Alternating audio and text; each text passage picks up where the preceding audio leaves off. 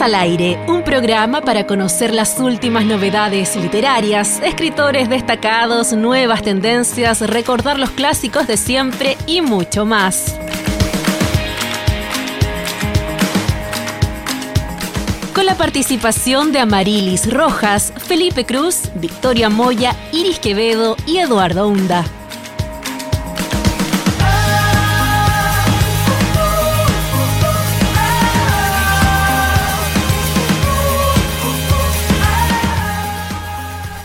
Hola, ¿qué tal? ¿Qué tal? Bienvenidos, bienvenidas todos. Estamos acá iniciando Libros al Aire una vez más con ojitos de diciembre, esta vez muy felices, contentos y acalorados también hay que decirlo en esta ciudad llamada Concepción a través de las antenas de Radio Universidad de Concepción. ¿A quien estoy mirando al frente en esta pasada? A Victoria Moya. ¿Cómo te encuentras, Victoria? Hola, Felipina. Acá todo bien, con mucho calor porque llegó diciembre y el cambio se, se, notó, o sea, la semana pasada estaba nublado, hacía frío, qué sé yo, y ahora estamos a pleno sol, como que se siente este verano, se acerca el verano. Queremos obviamente saludar también a nuestros compañeros que nos pudieron conectar el día de hoy, a Eduardo, Iris y nuestra querida Amarilis, le mandamos un abrazo gigante, espero que nos estén escuchando también. Y por supuesto los invitamos a seguir las redes sociales de Radio Universidad de Concepción Radio Deck, eh, en este caso en Instagram, Spotify, para que puedan escuchar todos los programas. Y obviamente no podemos dejar de saludar a nuestro compañero Fidel Quinan, que todos los días fielmente nos ayuda aquí en la conexión para que ustedes nos puedan escuchar los días lunes. Una vez a la semana que nos tiene harta paciencia Fidel, desde el inicio de los tiempos de Libros al Aire y acá firme junto a, los libros en el fondo. Exactamente. Claro, también hacemos repaso, ¿cierto? A Facebook, Twitter, Instagram, Spotify, hasta YouTube, ¿cierto? En Libros al Aire para que puedan escuchar este y otros programas también. El programa de hoy tenemos a un entrevistado, pero buenísimo, buenísimo. Mira, tengo acá que es químico farmacéutico, el librero, pero también dueño de la librería El Lugar Aquel. Nos encontramos acá completamente en vivo y en directo justamente con Aquel y Nostroza Ramírez. ¿Qué tal Aquel? ¿Cómo estás? Hola, hola, ¿qué tal? Eh, buenas tardes. La verdad que muy contento de estar acá, agradecido, agradado, feliz. Feliz como ha sido toda esta etapa, digamos, de, de, la, de la librería o de librero. La verdad que quizás se lo puedo resumir de alguna manera en lo personal. Me siento feliz con lo que estoy haciendo. Exactamente, porque en el fondo, tratando de, digamos, para poder hacer la pauta, ¿cierto? Y, acercarnos a esta entrevista, ¿cierto? Después de muchos años dándole vuelta a la idea de una librería en el fondo, nos imaginamos que algo hizo clic, algo pasó, ¿cierto? ¿Cuál fue ese momento? ¿Qué hizo clic, ¿cierto? En el que tú te decides a formar una librería. A ver, la historia siempre me emociona un poco ¿ah? y por eso a veces me cuesta relatarla, pero voy a intentar hacerlo lo más fácil posible. Em, la verdad es que em, después de este tiempo de pandemia donde todos estuvimos de alguna manera eh, pensando, pensando, pensando, rumiando, simplemente, digamos, eh, eh, darnos cuenta de hacia dónde íbamos, ¿no es cierto? Y eh, la verdad es que eh, decidí, decidí de, dejar el trabajo que, en el que estaba por 30 años, como químico farmacéutico, y emprender un camino propio.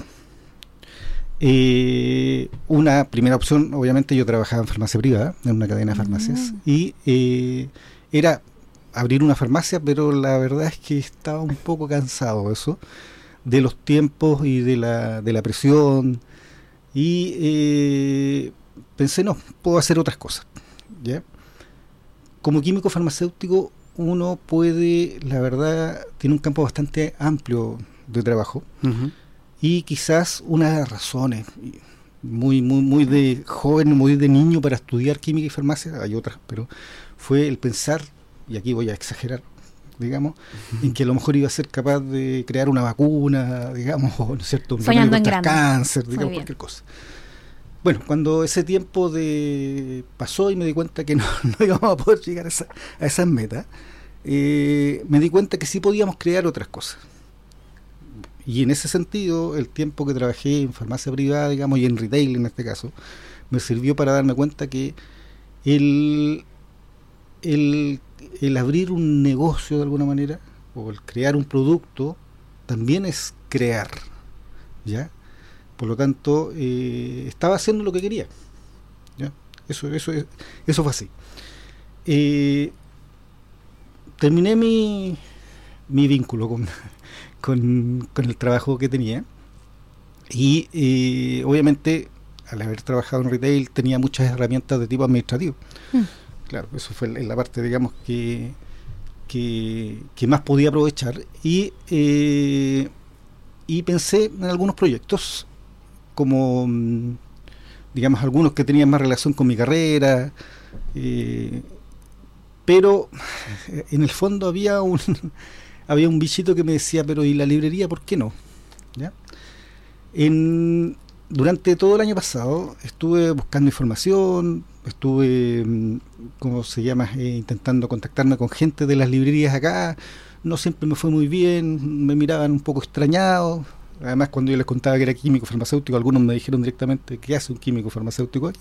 aquí. Mm. Y yo decía, bueno, eh, Eh, no lo sé, pero, pero quiero estar aquí. quiero estar aquí. Y, en, y en ese en ese lapso me, logré contactar con Juan Carlos Fau, el fundador de, librerías que leo, ¿no es cierto? Y justo fue en el momento en que, bueno, librería que leo de acá de Concepción se, se separó y cambió de nombre, ¿no es cierto? Página 128, nuestra reconocida librería de acá de la Plaza Perú. Y eh, me costó contactarme con él, pero al final logramos hablar y estuvimos hablando por WhatsApp, un par de veces por teléfono, intermitentemente. Y él me fue contando los problemas que tenía de alguna manera, pero sin embargo me ofreció ayuda para, para, iniciar el negocio. Darme algunos datos, básicamente lo que necesitaba eran datos, cifras, ¿no es cierto? Eh, datos duros. Y, eh, y ayudarme con la implementación de alguna manera, los contactos. Eh, bueno, eso fue en el tiempo que estaba ya decidiendo salir del trabajo que tenía. Una vez que salí de ahí, eh, estuve eh, trabajando como agente libre, como diría alguien por ahí, eh, trabajando en, consultorios y en un par de, turnos en, hospital, digamos, como químico farmacéutico y intentando darle cuerpo a mis proyectos. Y, y, eh, y había uno en particular que era de fabricación de unos, productos que por una razón técnica eh, no lo pudo llevar adelante. Entonces ese día, ese día que debe haber sido el, alrededor del 20 de noviembre del año pasado, ya dije entonces qué hago y, ahí apareció la librería la cabeza. De nuevo, ya, pero ahora con fuerza. Dije, ¿y si lo intento? Y ahí, y ahí dije, intenté de nuevo contactarme con Juan Carlos Fau. No me pude contactar con él, pero sin embargo encontré en Google que estaba haciendo un programa de streaming en la radio donde él trabaja, que se mm. llama Los Viejos Libreros, algo así. ¿Sí? Y, eh, y me puse a ver el programa. Y, el capítulo que, que estaban mostrando ese día era sobre libros de autoayuda hacen la presentación igual que acá y, de repente Juan Carlos empieza a decir, bueno, yo al igual que un viejo químico farmacéutico que está adudado de, de su tiempo trabajando y, de los productos que ha vendido, yo también me tengo que cuestionar si los libros que he vendido tienen alguna utilidad o realmente sirven para lo que los estoy mm. vendiendo, sobre todo en el caso de la autoayuda. Claro. Ya, claro, él está exagerando porque en realidad mis motivaciones eran un poco distintas. No, no, era que yo dudara de lo que de mi trabajo, digamos, de lo que había hecho, pero sí, sí quería hacer una cosa, algo nuevo. Sin embargo, para mí eso fue como una, una, una señal, de alguna manera, de que, de que se había logrado eh, dejar esa impresión en Juan Carlos Fau, a quien conocía poco, con el que habíamos hablado poco, pero al que yo venía siguiendo su, su, carrera, digamos, hace un rato, o sea, hablemos dos, tres años, eh, y eh, era porque de alguna manera estaba planteando correctamente las cosas. Y eh, y partí, me acuerdo ese día, a, al día siguiente me levanto en la mañana muy, muy, con las patas y el buche, diría mi abuela, y partí a Librería Estudio, no sé, la librería de señor Jiménez, ¿no es cierto?, que falleció. Y estaba Paulina, su hija, ahí, y, y entré, me acuerdo, y le dije, eh, ¿en cuánto venden la librería? sí. Así, tal cual. Así tal cual. Hola, ¿cómo está? Claro, ¿cómo está? ¿Cuánto me vende? ¿Cuánto vende la librería? Sí, sabiendo yo que no tenía dinero para comprarla, pero sin embargo... Era como el... Quería saber ah, como un aproximado. Claro, quería saber cuánto costaba eso, lo que estaba ahí, quería, quería, digamos, tener más información. Y recuerdo que, que Paulina, espero que no se enoje porque voy a contar estas cosas, digamos, pero se... Eh, eh, hizo un silencio y después de un rato me, dice, no, no la vamos a vender, no lo hemos pensado, quizás no, pero pero me dijo, sé que, que usted está buscando, nos tratamos de usted todavía, eh, está buscando eh, eh, información para la librería, ¿sabe qué? Le voy a dar unos datos. Y ese fue el primer dato que yo conseguí como para contactarme con, con, con editoriales o con gente que trabajaba en el rubro. Y ahí, y ahí ya se comenzó a armar el asunto. Se empezó a concretar Se empezó a concretar técnicamente. Entonces empecé a preguntar, digamos, a contactarme con, con, con, ese par, dos datos que, me dio creo que ella. Y lo primero que me pidieron fue que tenía que estar la empresa, digamos, formalizada como tal, ¿no es cierto? Existir la librería para poder ellos eh, distribuir a, mí. Así que aproveché lo fantástico que es eh, el formar una empresa en un día y el día 23 de noviembre tenía la librería, digamos, ahí eh, ya en creada. Papel, en, papel, papel En papel creada. en papel creada.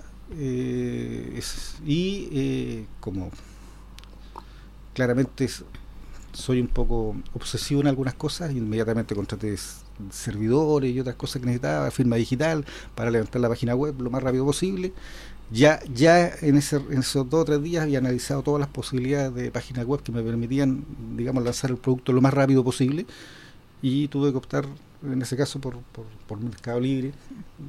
No sé si está bien que lo diga, pero, pero ya, porque básicamente por, el, por la por la logística de ellos, ¿no es cierto? Y porque era lo que me permitía entrar rápido al periodo de Navidad que venía, se venía encima. Claro. Ese, ese, era el punto. Entonces, esas fueron las razones por las que ingresamos por ahí. Y la verdad que fue, fue bastante eh, fácil y bueno, digamos, con algunas, algunos, algunas editoriales. Y con otras fue un poco más difícil. Eh, ahora entiendo que algunas, por ejemplo, ya a fines de noviembre dejan de vender simplemente. y nos fue relativamente bien en diciembre. Mm. Entonces, ahí dije yo, vamos a abrir la tienda. Y esto finalmente eh, ocurrió en mayo de este año. Este año, 2023. 2023. Así que llevamos un poco más de seis meses y funcionando y ha sido maravilloso en realidad en muchos aspectos. Ahora quería preguntar un poco, porque claramente hay, hay que pasar distintas etapas para cumplir el sueño de abrir una librería. En este caso, bueno, la, la, etapa principal, que es como, el, llamémoslo, la, la parte administrativa, eh, la firma, generar los contactos. Yo creo que, que que quizás puede pasar un poco también que cuando se abre otra librería, eh, te genera competencia para los otros libreros de Concepción, que puede pasar. Quizás de repente uno siente que hay, hay gente que es como un poco más reservada con, todo este trabajo, porque imagínate, puedes llevar, por ejemplo, años, en este caso, eh, consiguiendo editorial y todo eso. Y hay que decirlo, Concepción se ha ampliado bastante eh, en el sentido de las librerías que se han ido formando. Por ejemplo, cuando salió la publicación del lugar aquel que está, ustedes están ubicados en la Galería San Nicolás, si no me equivoco. Y mucha gente vi que, compartía, por ejemplo, el, tema de la máquina de escribir que ustedes tienen porque el lugar es muy bonito. Creo que eso es uno de los de las principales características que tiene que tener una, una librería y que la cumple, en este caso la de ustedes, porque tienen un espacio súper ameno que es como que invita, en este caso, al lector o a quien quizás no está tan ligado a la literatura a pasar y quizás no todas las que están, por ejemplo, en Concepción cumplen con ese factor. Entonces, de repente se, y pues, se puede generar un poco este tema de las competencias. Quizás no, no, quiero entrar ahí a que los libreros compiten en Concepción, pero... No, en todo rubro yo creo que se compite siempre así. O sea, yo como en la farmacia competíamos con la cadena del lado. O sea, eso va a ser, va a ser siempre. Y, y sí, sí, fue un poco frustrante a veces intentar pedir información, pero pues la verdad es que está todo bien. Hay espacio y, necesidad principalmente de, de librerías. Eh, se han ido cerrando locales, ¿no es cierto? Y volvemos al, tema de la librería estudio, que casi 70 años, ¿no es cierto? funcionando acá en Concepción. Y este año ellos cierran, en marzo, si no me equivoco. Sí, pues, y ahí viene la parte del sueño y la historia que es la parte más, más complicada emocionalmente para mí, pero que tiene tiene tiene varios, varios aspectos, varias, cosas, digamos. Hablo, ¿no? ¿no es cierto?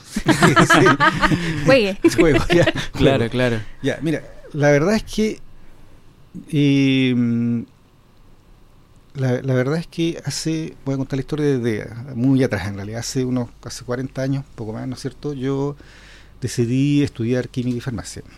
Eh, y eso lo hice por un tío, digamos principalmente que era químico farmacéutico, tenía una farmacia privada y me, mostró el mundo del, del, farmacéutico cercano a la gente y el cariño con el que hacía él el trabajo a mí me maravilló. Eh, su esposa, mi tía, también era químico farmacéutico y trabajaba en el hospital y obviamente también ella fue un referente. Eh, y a pesar de la oposición de mi madre, en ese caso mi mamá, eh, eh, estudié química y farmacia, que era lo que quería hacer, porque quería inventar una vacuna. en ese tiempo, en ese, momento. Hasta ese momento esa era como la, la, motivación. Claro, claro. Y y extrañamente, 40 años después, cuando decidí terminar mi trabajo como químico farmacéutico, donde estaba, en el fondo, no, no, no, no era que me fuera, fuera a dejar de ser químico farmacéutico, eh, volví a tener la misma discusión con mi mamá y eso fue como extraño para mí, porque ella pues, quizás sentía que no estaba haciendo lo correcto, las mamás van a ser mamás siempre, mm. mamá te quiero mucho. mamá te quiero, pero... Sí, mamá te quiero mucho. No, no, está claro que sí. Pero, pero eso, eso, eso, eso marcó un, de alguna manera un, tiempo extraño para mí, es, es, es, eh, lo que ocurrió ahí. Y, eh, pero sin embargo me encontré argumentando lo suficientemente bien que tanto que me creí, que era lo importante, tenía que yo creerme. Y, eh, y ocurrió que eh, Paulina, eh, en febrero más o menos de este año, me llama por teléfono y me dice que necesita hablar conmigo. Yo dije, me va a querer, me quiere vender la librería porque y dije de dónde sacó dinero para comprar la librería pero no era me quería precisamente me, decía que tras el fallecimiento del señor Jiménez no es cierto iban a cerrar el local definitivamente. No continuaba la librería estudio lo que obviamente nos, apenó a todos, y, eh, y que tenía libros y muebles y cosas que podía y quería vender y que quizás yo me sirvieran. Obviamente eso me ayudaba mucho, por un lado, y por otro lado también eh, era interesante y, muy atractivo desde el punto de vista del proyecto el de alguna manera ser continuador de de, de la tradición librera del legado, sí, este del legado de su padre. Y, me sentí orgulloso que pensara en mí como como como continuador aunque fuera en parte de la imagen ya eso fue eh, y eh, y adquirimos unos muebles que están que son los, los, muebles centrales de la librería son los muebles de la librería estudio digamos y mucha gente los reconoce así hay un mueble que tiene más de 60 años, creo. Y, y algunos libros a los que inicialmente pensaba quitarles la etiqueta que decía librería estudio. No sé si recuerdan ustedes que tenía una etiqueta de papel, ¿no es cierto? y después pensé, no, los voy a dejar ahí como una un pequeño tesoro para que los encuentren. La persona que se los lleve, La persona que los lleve, sí.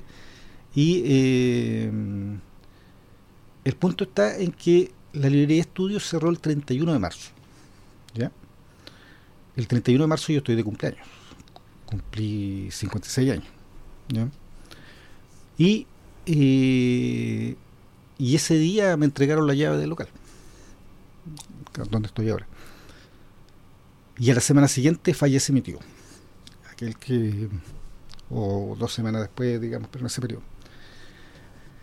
Entonces yo claramente sentí que había algo más que, que suerte en todo esto, ¿cierto? Ajá. Y, eh, y por eso, por eso, y eh, recuerdo que vuestro compañero te comentaba de, de- de- del programa de, salud y bi- y bienestar del día sábado, ¿no es cierto? Justo en esos días eh, pasó por, por la tienda y, eh, y me invitó a su programa. Yo le dije, ¿sabes qué? Y, me- y- y con- conversamos de esta historia. Y ahí me di cuenta que fue la primera vez que la relaté, así. Mm. Y ahí me di cuenta eh, lo fuerte que era para mí emocionalmente. Y, eh, eh, y le dije, ¿sabes qué? No, no estoy preparado para contar la historia Todavía. todavía. Y creo que todavía no lo estoy, pero bueno. estoy acá. Y eh, porque me emociona mucho lo que está pasando y no, no, no, no creo que sea capaz de enfrentarme a un micrófono y conversar esto así abiertamente. Eh, bueno, en mayo cuando abrimos la tienda pasó el, quizás la guinda de la torta. Eh, ocurrió ahí que fue que mis hijas me recordaron que en la etapa cuando yo eran niñas, o sea, habremos de 30 años atrás, más o menos. Tengo dos hijas de todo esto, no hemos hablado, soy casado, tengo dos hijas, tengo dos nietos. Eh, creo que debemos haber partido así, pero siempre uno se, se, le, se le olvida. Y eh, eh, me recordaron que cuando leíamos, leíamos juntos, cuando yo eran pequeña, cuando yo les leía eh, para dormir, o que cuando ellos ya comenzaron a, a leer y leíamos juntos, yo les decía que a los 55 años iba a dejar mi trabajo para abrir una librería. ¿ya? Y yo no lo recordaba. No recordaba que había dicho a los 55 años. ¿ya? Y el punto fue que había una razón práctica para eso, sí, no era que fuera, digamos, simplemente un, un número, un número, claro. Claro. A lo- en esa época uno podía jubilar a los 55 años, anticipadamente, ¿no es cierto? Mm. Sí. Por lo tanto, para mí, la idea era jubilar, abrir la librería y seguir haciendo lo que estoy intentando hacer ahora, pero, digamos, eh, de otra manera. Y, eh, pero como después la legislación cambió y no se podía jubilar, de alguna manera guardé ese, esa idea y no lo recordé. Pero, no sé, el destino o lo que, como queramos llamarlo, me llevó a cumplir eh, este sueño a los 55 años. Entonces, ahí yo... Todos los astros se van sí, alineando. Sí, sí. Pero yo te quería hacer una pregunta, porque ya nosotros retomamos toda la parte como emocional y emotiva de lo que significó abrir, en este caso, la librería El Lugar Aquel. Eh, para los que no saben, la librería está ubicada en la Galería San Nicolás. Acá es O'Higgins 882, local 5. Pero me gustaría profundizar un poco en las personas que actualmente te acompañan en este proyecto en la librería. ¿Con quiénes trabajas tú, por ejemplo? ¿Quién es tu equipo? Cuéntanos un poco sobre eso. Claro, claro. En la librería, por ejemplo, trabajamos eh, en venta. Físicamente estoy yo con Javiera, ya una chica que está trabajando conmigo hace un par de meses, que también tiene una historia similar. Me contaba hace, hace un tiempo que, que ella también había entrado una vez a la librería de estudio y siempre había querido trabajar ahí. Entonces yo le dije, no, no, ya, para, para, para. Está todo conectado. no, no, no, dejémoslo, dejémoslo, hasta ahí, ¿ya? Eh, y eh, mis hijas me ayudan con las redes sociales principalmente porque ellas tienen su, su familia, sus profesiones y, y la verdad que no, no tienen tiempo para trabajar en la tienda. Y mi señora Patricia eh, me ayuda con, con la parte de las finanzas principalmente, a ordenarme, a poner los pies sobre la tierra y Así que ese, ese es el equipo. Y además está don Patricio, que es mi nieto, el que aparece en el- Ah, la figura el- del logo, ¿no es cierto? y que él es el segundo jefe de la librería, dice él, y, y eh, él va, revisa que las cosas estén con precio, que, que un castillo que tenemos en la entrada esté con los libros que él, que él piensa que son los más importantes, y Ah, que es lo que más le gusta. No, él, él, él cumple muy bien su, su, Su rol. función ahí. Sí, su función. Y bueno, está mi nieta, que aparece también en el, en el logo de la librería, que es- aparece como unas flores pintadas, porque cuando estábamos diseñando el logo, me avisaron que venía una violeta en camino. Ah, Así que alcanzamos a pintarla y, sí, y quedó ahí. Ella, según don Patricio, eh, va a ser la tercera jefe, jefa de la Claro, librería. la Sí, tercera. la tercera. sí. Oye, estamos conversando con Akeli Nostroza Ramírez. Hacíamos un repaso, ¿cierto?, de la carrera de químico farmacéutico que, aunque no se ejerza, nunca se deja de ser químico farmacéutico. Eh, dueño, dueño, n- eh, el número uno, digamos, de el lugar aquel justamente librero de por sueño, por profesión, por afición, por alegría también. Convicción al final ahí. Justamente nosotros estamos eh, muy conmovidos de alguna manera. Esto es como extraoficial de alguna manera. Nosotros nos planteamos conversar con, con aquel, lo conversamos con- como equipo justamente y no esperábamos encontrar una, una historia tan linda, Mm. tan bella. De alguna manera Victoria también hacía mención a, a los rincones de la librería que, que gracias a ti también podemos expandirlos. También queremos mandarle un saludo a Paulina Jiménez que estuvimos hace muy poco eh, conversando con ellas. Eh, Libro al aire está en un proyecto, ya les contaremos en algún momento sobre, sobre aquello. Y mm, es, es inevitable pensar en, en el legado patrimonial de las librerías de Concepción. De alguna manera, como hay un hilo conductor entre todas, no hablamos de lugares, no hablamos de la madera del mueble, no hablamos de aquello, hablamos de, de los sentimientos, hablamos de, de la pasión por los libros, hablamos de, de lo intangible de alguna manera, pero es lo que nos convoca, ¿cierto?, a las conversaciones, que es de alguna manera lo que también hacemos como libro al aire.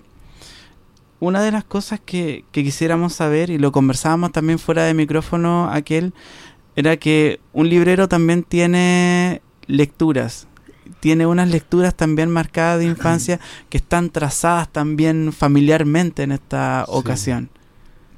Sí, sí, absolutamente. O sea, yo, yo era, creo que un devorador de libros cuando niño. Era el que encontraban debajo de la escalera, digamos, en, el, en ese, en, ese, ¿cómo se llama? A la cena que estaba debajo siempre de, de algunas escaleras y donde habían, principalmente recuerdo en la casa de mi abuela paterna estaban las selecciones del Reader Digest que me las devoraba no sé.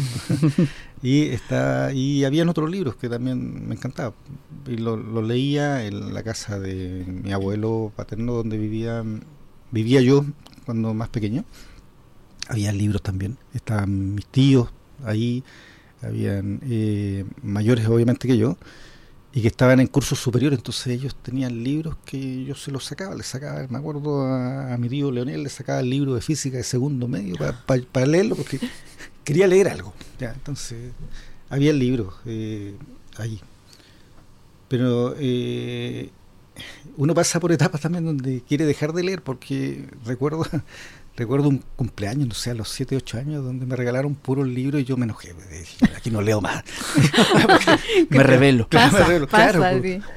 Pasa, pasa eso. Entonces, y eh, bueno, y ahí, y ahí tiene que ver mucho con, con, con, con- con mi gusto de lectura. En algún momento recuerdo que fui a la biblioteca en Chihuayante donde yo vivía. Ya, Eh, soy, soy chihuayantino. Y, y la biblioteca era algo pobre, por decirlo de alguna manera. Estamos hablando del año 74, 75 más o menos. ¿ya? Y no había muchas cosas, pero sin embargo recuerdo claramente que creo, no sé si fue una revista similar a las selecciones de Reader Digest de, de, de- de esa época, donde aparecía un artículo que hablaba de un extraño juego que estaba causando estragos en los universitarios de, de Estados Unidos, porque eh, y, que, y que para mucha gente podía ser peligroso, y que se llamaba Calabozos y Dragones. Oh, Entonces, eh, ¿Y, ahí el libro era sobre calabozos de dragones? Era, era un artículo de un Ah. periódico o algo, claro, era eso. Y era de. Y, y que estaba basado en un libro de un tal señor Tolkien que, digamos, que se llamaba El Señor de los Anillos. Obviamente el Señor de los Anillos no estaba en la biblioteca, ni estaba en ninguna parte. Así que de ahí hasta los 30 años quizás, digamos, creo que haber leído El Señor de los Anillos a trozos, a pedazos, lo que conseguí de alguna manera, cuando logré conectarme a internet a fines de los 90 del- y, y, eh, y obviamente eh, creo que eso es lo que marca mi gusto por la fantasía en particular, que, que es una de las cosas que más me gusta. Y, eh, y Tolkien en particular. ¿ya? Y esto lo digo porque pre- precisamente cuando leíamos con mis hijas, y que lo comenté hace un rato, eh, mientras ellas dormían, leíamos El Hobbit en particular. Y, no, y lo pasábamos. El descuido, sí. Era muy bueno, era muy bueno. Después cuando ellas comenzaron a leer, íbamos alternando, leían ellas un capítulo, leía otro yo, y así, y así lo... Debemos, debemos haberlo leído unas cinco veces, yo creo, quizás. Pero es bonito ese legado de, de compartir, en este caso, el amor por los libros que, que pasa de aquí de, de aquel a sus hijas también. Creo Sí. que eso se comparte y son, son como bonitos bonitos recuerdos también de, de niñez el tema de compartir las lecturas en este sentido. Sí, de alguna manera eso eso ayu- ayuda a que ellas, ellas, ellas, digamos, impulsen mucho este proyecto, digamos, crean mucho en él y en mí, y eso ayuda, ayuda mucho.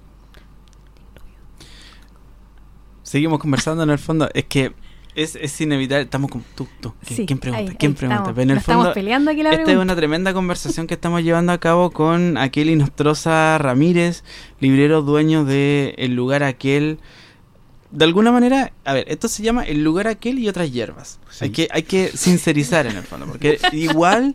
Sí, lo em, de otra hierba ha sido eh, Ahí, ahí- ahí queremos llegar, sí. ahí queremos Claro, en en el fondo nosotros podemos ver em, merchandising justamente, te vemos también con libros. Nos gustaría que nos contaras un poquito qué novedades podemos encontrar en la, en la librería actualmente. Sí, sí, la, la verdad es que eh, nosotros hemos intentado eh, crear un espacio im- importante para la literatura infantil. Entonces, más que en libros en particular, por ejemplo, no, no, nos gusta mucho, eh, hemos intentado trabajar eh, muy fuerte con, con Amanuta, por ejemplo, como editorial. Mm. Ya, Mm. Y eso nos, eh, nos ha permitido tener un público, eh, digamos, eh, bastante ávido. de- que es, de- es como punto fijo. así. Claro, claro, eso y también con Fondo de Cultura Económica, donde Mm. de alguna manera descubrí un, un nicho que no pensaba explotar, que fue la filosofía, ¿ya? Porque Mm. al traer eh, literatura infantil también aproveché de traer algunos textos de filosofía y eso la verdad me, me permitió enganchar bastante bien con algunas de las personas que circulan por esa galería, que no es muy Mm. concurrida, pero, pero eh, pero que eran personas que buscaban textos de, de De esa característica. Se detienen de Se alguna detienen, manera pasan. ahí para Claro, y es que ocurrió con, con, con, con un par de clientes y en particular voy a saludar a Eduardo Inostroza, digamos, que, que un cliente Adelante, adelante. que, que, que siempre va y nos conversamos y nos reímos mucho. Y, eh, y la primera vez que fue me acuerdo que tenía unas cajas con libros de filosofía en el suelo. Y entra, la primera, y me venían llegando, eran los primeros libros de filosofía que me llegaban para la tienda. Y me dice, ¿tienes libro de filosofía? Bueno, esa es la pregunta. y yo le digo, sí, están en esas cajas. Ah, me dice, ya. Pero le digo, pero revísalas. Yo estoy ocupado en otra cosa, así que saca los libros. Y me, y me dice, ¿de verdad puedo? Sí, le digo, saca los libros, revísalos y ve lo que te gusta. claro, y él, y él a eso creo que, que generó, digamos, una, una, una conexión importante para él. Y me ocurrió un par de veces con otros clientes que también, y eso le gustó. Mm. Y quizá eso ha sido un poco el sello de- de- del, del- de- de- de- del local.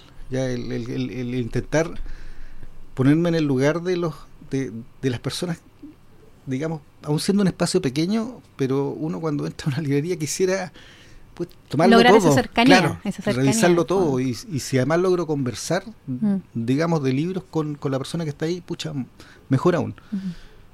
Yo tengo que decir aquí la, la verdad que aprendo más de la gente que lo que yo les pueda entregar. Eh, Porque me di cuenta, y aquí viene el tema de los libros para contestar tu pregunta, que eh, llevaba mucho tiempo sin, sin, eh, sin leer eh, cosas más actuales. ¿ya? Mm. Entonces, entonces me, me- he tenido que ahora que, que aplicarme un poco, a lo menos para conocer a, a- a autores más nuevos, ¿cierto? Eh, porque, bueno, y, y esto tiene que ver un poco también con el sello de la librería, eh, pensando en qué libros vendíamos al principio, eh, tenía que tener algo en lo que yo de alguna manera tuviera algún eh, grado de expertise, ¿no es cierto? Y por eso nuestro nicho principal eran eh, fueron los clásicos universales Ah, ya y partimos así digamos vendiendo principalmente clásicos y algunos que estaban precisamente no estaban muy fácilmente disponibles en el mercado ¿sí? y la gente agradeció eso también Eh, y eh, pero ahí me di cuenta que habían cosas a las que yo no le había puesto atención por ejemplo el Wattpad ya que una cosa claro, que Literatura juvenil, Wattpad. Claro, que definitivamente no conocía. El tema de autoayuda, también que creció, digamos, tiene su propia fuerza. Pero quizás lo que más me gusta de, de esas cosas que no tenía en mente eh, ponerle foco eh, fue la poesía. Mm. ¿ya? Y poesía de y Concepción, la verdad es que obviamente todos sabemos que, que es un lugar donde se hace mucha poesía. Y, y ahí, afortunadamente, eh, tuve visitas de varios de, va- de- de varios escritores locales que fueron a conocer el, el local y, eh, y comencé a entrar en contacto, en particular con la editorial La Nocanay, por ejemplo, que es una editorial de acá, ¿no es Ah, cierto? sí. Y, que, y que ahí hay gente que hace poesía, tengo algunas cosas de, de, de Tulio Mendoza, aunque él no, no ha ido, no, no, no ha podido entrar en contacto con él, pero espero que algún día visite la librería, ¿ya? Y, eh, y así otros más. Entonces, eh, y ahí, por ejemplo, o sea, eh, eh, está, está, está Ilia Ruiz, por ejemplo, que fue la primera eh, escritora que fue a, a hacer un, un lanzamiento, una firma de libros a la librería. Entonces yo la, la agradezco, digamos, ese El gesto el también. gesto de ella. Claro. Y ella es, es, es una escritora joven, poeta no sé, de Santiago, de Editorial No Canay, y que, eh, y que además eh, presenta sus collages en los poemas que están ahí, que son de autoría propia. Entonces, Bueno, entonces, para quienes nos escuchan, estamos hojeando el libro acá en, Claro, en el en, acá en, digamos en la radio de Ilia Ruiz Durán verso verso oleaje se llama el libro de editorial Anocanay nosotros lo seguimos en Instagram Ellos, Sí. ellos me suenan bastante ellos han, han hecho harta Sí, ahí también está- actividades ahí está Rocío Fernández, ¿no es cierto? y hacen actividades igual en la biblioteca municipal Claro, con, Rocío. con Miriam Leiva, ¿no es cierto? Son, Sí. están ahí, Sí, ellas Rocío de- de Fernández, hacer que la actividad esta de los... En algún momento, antes de la pandemia, me acuerdo, ella escribió un, una, no sé si era una novela, creo que se llamaba Cómplices y Tijeras. Cómplices y tijeras, sí, me acuerdo la también. sí. también. Y ah Miriam Leiva también, dato amiga de la radio justamente, que hace poco estuvo mm, muy presente en este festival llamado Pájaros Errantes. Exactamente, ahí estuvieron, ahí estuvieron ellos, así, así. Y para terminar lo de Ilia Ruiz, aquí tiene una particularidad este este libro, que tiene un poema escrito al revés, ¿ah? que solo se puede leer en un espejo. en el espejo Sí, sí, eso lo hace muy particular. mira qué, ¿ya? qué mono no. Entonces, yo he estado leyendo poesía en el último tiempo. aprovechando que está en la Aprovechando, librería sí, aprovechando bien que está en la librería.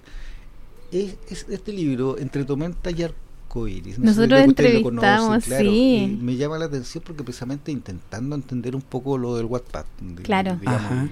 y cómo, cómo, cómo la, la, las personas más jóvenes, los lectores más jóvenes, ¿no es cierto?, lo Ujú. buscan ávidamente. exacto Eh, también empecé a, a ver eh, el trabajo de algunos autores. Y si bien no he podido leer el libro completo, pero sí he, he- he leído pasajes de él. Tengo ocho libros debajo de la, de la impresora que estoy intentando leer. libro por leer ahí. Sí, yo dije, dije una vez que esté en la librería voy a leer mucho. Y no he Mm. podido terminar ningún libro. Yo lo leí. Porque ¿Ya? nosotros entrevistamos a Catalina Valencia hace un par de meses. ¿sí? Ella es estudiante acá en la universidad. Por- ella cuando las- lanzó el libro, la invitamos acá a conversar.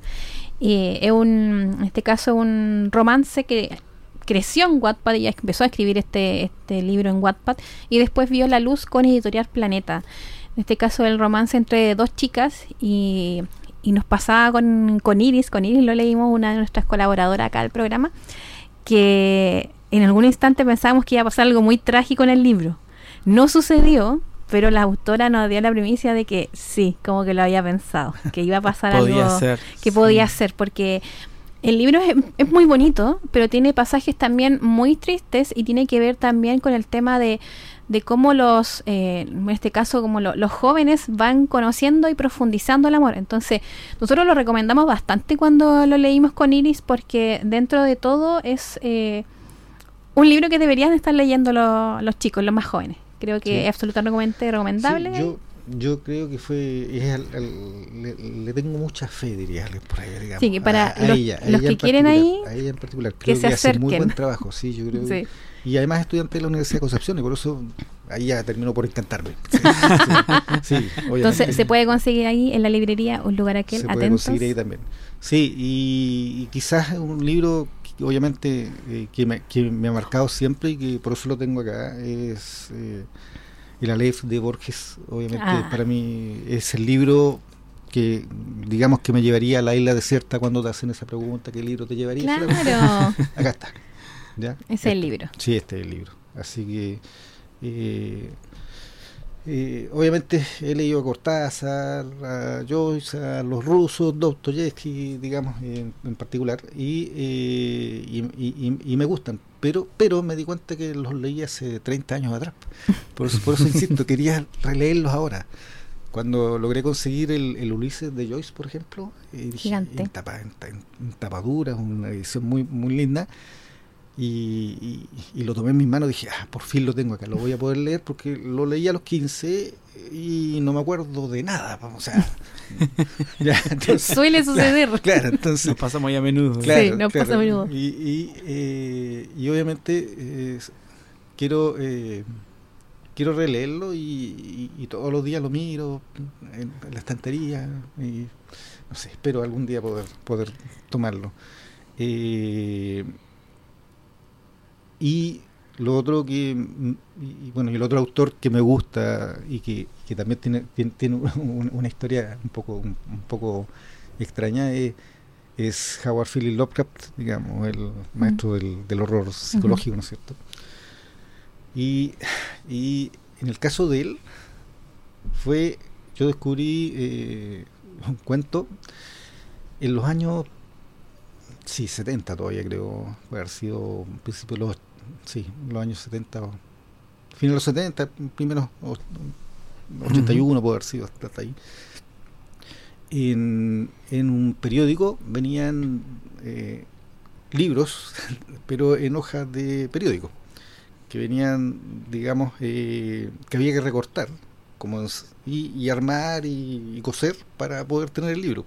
El libro No- completo, el libro completo claro porque no no había no había no, no, no había, no había muchos libros en realidad en ese, en ese tiempo Eh, y eh, y ahí apareció un cuento de Howard Phillips Lovecraft el llamado de Cthulhu Mm. yo le decía chulo cuando chico siempre. ¿Ya? Y, eh, y la verdad que eh, ha sido siempre, digamos, uno de mis autores eh, favoritos. Eh, y entendiendo además que, que lo que él hizo, al igual que Tolkien y al Mm. igual que Lewis, ¿no es cierto?, Eh, fue crear un, un universo completo y una desde la creación del universo hasta hasta el desarrollo de, de- de la humanidad en este caso, ¿no es cierto? Mm. O, de, o- o- o de sus personajes. Entonces, obviamente creo que ahí viene el gusto por la, por, por la, por la fantasía. Lo que los lolos llaman ahora metaverso. Metaverso. El metaverso. Justamente. Sí, Justamente. Sí, me- me- me- sí. Ahí, ahí, por ejemplo, Javiera, que trabaja conmigo ahora, yo le pregunto mucho, porque la verdad es que todo lo que tiene que ver con, con literatura fantástica más, más, Actual, más digámoslo. actual, digamos, partiendo por Sanderson, ¿no es cierto? Y, eh, y otros más, eh, eh, no la conozco tanto, entonces necesito ahí trabajarlo. Claramente. De hecho, acá nosotros sumeri- somos como equipo igual súper inquietos porque siempre hay un libro que debemos leer, siempre hay un libro que hemos repasado cuatro veces, siempre hemos tenido un libro en común, siempre de alguna manera nos estamos encontrando. A esta hora estamos conversando con Aquila Nostroza Ramírez, ya lo decíamos, químico farmacéutico, librero, ahora paseante de la Tierra Media de vez en cuando justamente, y dueño de El Lugar Aquel, que es el polo de alguna manera de lo que hemos estado conversando todo este rato, pero también de libros, de contactos, de historia, de familia por supuesto, y de un porvenir auspicioso que como libro al aire hemos estado siguiendo quizás desde las sombras, pero ya era... Ah, teníamos que vernos las caras. Gracias. Aquel. Em, hay, bueno, no nos quedan pocos minutos, pero en el fondo hay un rincón de la librería que, que yo me asombré, que era el, legado de alguna manera patrimonial de la librería de estudio, pero no podemos dejar en, de lado la máquina de escribir. Oye, un clásico Que también es el contacto con el público. Sí, sí, sí, eso ha sido una bueno, buscando cómo de alguna manera eh, generar esa cercanía con, el público. Estuvimos mm, viendo ideas y obviamente eh, lo de la máquina eh, lo vimos en una librería en el extranjero y nos pareció muy buena idea. Nos pareció una muy buena idea y, la verdad que y, nos preguntamos también por qué alguien más no lo había hecho acá. En realidad sí. y y, eh, ha servido para enganchar muy bien con, con, público de todas las edades, o sea, personas mayores que, que antes las ocupaban, digamos, y las recuerdan. ¿Puedo hacer un paréntesis? Mira, justamente Paulina de Librería me acaba de mandar un WhatsApp, puedes leerlo en vivo si quieres. Estamos muy felices de alguna manera conectados. Eso es lo que no, nos interesa. Justamente, Paulina, te mandamos un saludo, un abrazo afectuoso. De eso estamos hablando en el fondo. Gracias, gracias, gracias, Paulina. Dice acá, estamos escuchando la entrevista, muy linda, es una persona muy especial. ¿Quién mejor que él para tener eh, ah, oh, se, bloqueó, se, bloqueó. Para tener los muebles, dice. para tener los muebles que tienen tanta historia de la vida de vida y de literatura. Qué bonito. Gracias. gracias, Qué linda Paulina en este sentido porque ella de cierta forma va expandiendo. Librería Estudio cierra, pero sigue expandiendo su legado, lo cual es súper importante porque es una de las librerías y siempre va a ser una de las librerías más icónicas de, de Concepción. Sí, sí, sí. Ahora hay, hay, hay algo que, hay un detalle que ustedes lo deben tener claro también, pero que, es una particularidad ahora de las librerías de Concepción. Ustedes saben que, que mm, la dueña de librería Caribe también es químico farmacéutico. No lo sabía. No. Claro, pero ella entró en otra etapa de su vida, digamos, hacerse cargo del negocio, pero ella también es químico farmacéutico. Entonces, ah. eso, eso es una. Eh, también es un... Podríamos decir que los químicos farmacéuticos se van reinventando en algún momento de su vida podríamos decirlo. Puede ser, sí. Tal vez van, van cambiando de libro. El libro de cabecera quizás lo van cambiando. Sí, de alguna manera quizás sí. a, mí me gustaría, por ejemplo, igual eh, comentar para la, la, gente que nos está escuchando. Eh, primero que nada, hay un detalle. Ya dijimos dónde está ubicada la librería, pero no explicamos el horario. Ojo ahí. ¿A qué hora, a qué hora ah, podemos visitarlos sí, a ustedes? Perfecto, sí. La librería atiende de lunes a viernes de 10 y media de la mañana hasta las 19 horas. Y los días sábados desde las 10 de la mañana hasta las 14.30 horas. Ya. Las redes sociales, en este caso en Instagram, por lo que estoy revisando acá, es el lugar aquel guion bajo libros, ¿cierto? Ahí los pueden contactar a ustedes. En ese sentido te iba a preguntar una cosita porque estábamos hablando con Felipe de, de en este caso del feedback de, de, lo, de los lectores que van a comprar, por ejemplo, allá. Eh, ¿Cómo le ha ido, por ejemplo, con las historias en Instagram cuando las comparten? ¿A ustedes les gusta, obviamente, eso? Eh, hay que dejar invitado, obviamente, a la gente que visite que también comparta un poco en este sentido la, información de la librería. Sí, en general nos ha ido bastante bien, pero efectivamente, em, cuando, cuando apareció este este, este, este, reel, digamos, que ha sido el, más difundido, a pesar de que no era el primero, digamos, que contaba un poco la historia de la librería, de... ¿La Sociedad Bronte? De Carolina Zúñiga. Ah, ya. Sí, también, también el de Sociedad Bronte, también, digamos, ha sido muy muy difundido, pero el de Carolina, Zúñiga, que lo subió a TikTok primero, ah. ya ella, eh, ese, eh, ese de alguna manera generó un impacto más grande y, y se fue eh, juntando con el de, eh, Sociedad Bronte, ¿no es cierto? y con el de, de, mm, eh, de otra chica que, que, que, fue, eh, que fue un tiempo antes y eh, que también era, era un TikTok que hablaba de la librería. Entonces los tres Mm. de alguna manera generaron sinergia y, Claro. y- y nos ayudaron bastante. La verdad que nos ha ido bien, hemos crecido en audiencia exponencialmente, eh, así que le doy las gracias a todas, a todos ahí, lo que nos han ayudado a difundir y que les ha gustado y esperamos estar a la altura, ¿eh? porque la verdad que es difícil, es difícil pensar en mantener el interés por mucho tiempo y, y un poco hablando de los espacios que ustedes lo comentaron, eh, efectivamente todo ha sido pensado y diseñado eh, a propósito, o sea, no ha sido eh, Pensado para los lectores, podríamos Pensada para los lectores. La escalera, por ejemplo, que se mueve, no sé si, digamos, una escalera que se mueve en un riel, ¿no es cierto?, que hace una curva que, que, que cubre un- una casi, casi dos paredes completas. Eh, obviamente está, está pensada en toda esa gente que alguna vez quiso vestirse como, como, ¿no es cierto? como bella Claro, de la bella y la bestia y hacer el Y viaje a recorrer, través del recorrido. Hacer el recorrido, claramente. Así que claramente está pensado en eso. Eh, también está el sector donde habitualmente ubicamos la escalera, la pone- es donde ponemos lo de Harry Potter para que cuando me pregunten yo les digo dónde está Harry Potter, está debajo de la En la escalera. alacena debajo Claro, de la escalera. claro, o sea, está debajo de la escalera, sí. O sea, eso, pues la, la, la máquina lo, lo, lo mismo, digamos, genera esa cercanía. Obviamente hay gente que escribe cosas más profundas que otras, pero también van los niños a escribir y ha- han, han- han ido a escribir cartas de amor. Un- unas chicas un día me las pidieron para escribir un reclamo contra una tienda. Ah, me parece. Oh, Claro, sí. Muy bien Claro, utilizada. y fue. y sí, han pasado cosas graciosas. Y así también eh, el espacio para la, para la lectura también es un, un espacio pensado para generar eh, cercanía con los libros, con, con los niños Mm. en particular, para que les Ujú. vayan a leer a los niños más pequeños o para que ellos Mm. lean, ya son eh, eh, ya pueden leer solo. ¿sí? Y eh, la verdad que también fue hecho a propósito.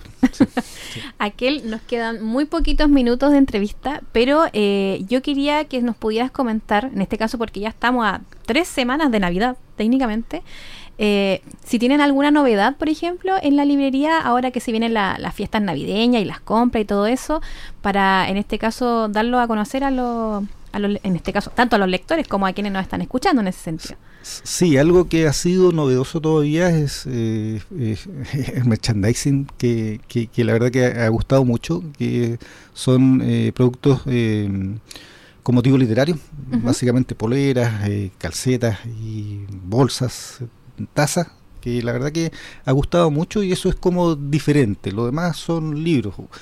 Podemos tener algunos que la competencia, digamos, entre comillas, no tenga, o ellos también, pero eh, porque también los libros que, que buscamos eh, muchas veces están elegidos a dedo, ¿ah? o sea, Mm. son no no no no eh, eh, y eso y eso también a- se agradece, se agradece Mm. por algunos al- al- al- algunos clientes, algunos lectores que van allá.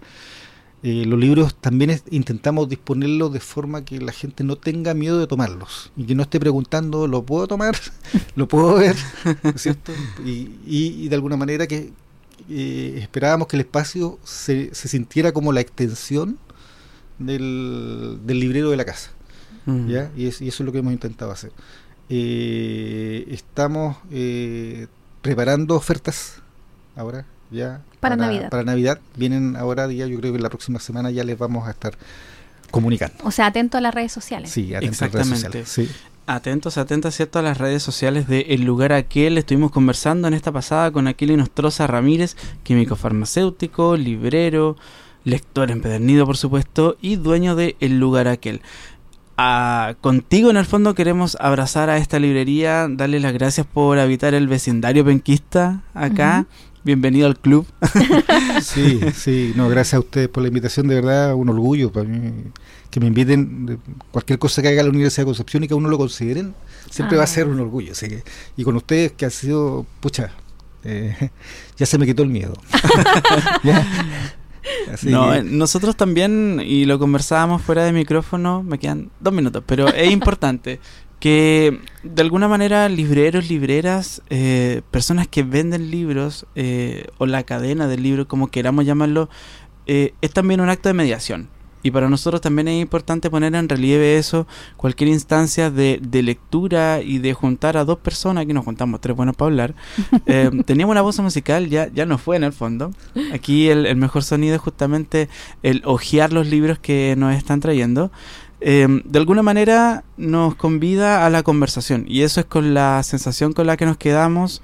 Eh, hoy día fue el lugar aquel, seguiremos conversando, ¿cierto?, con más protagonistas sobre el libro y la literatura en general. Hasta acá llegamos en el fondo. Y te queremos dar las gracias a aquel por tomar y aceptar el micrófono de, de Libro al Aire y Radio Universidad de Concepción. Gracias a ustedes. Sí, muchas gracias. Ay, qué lindo. Estamos todos como emocionados ahí. Sí. Sí, eh, estamos con una bonita vibra eh, Sí. en esta pasada victoria. Nosotros nos vamos felices, mandándole un saludo, por supuesto, a, a quienes no pudieron Ujú. estar aquí físicamente.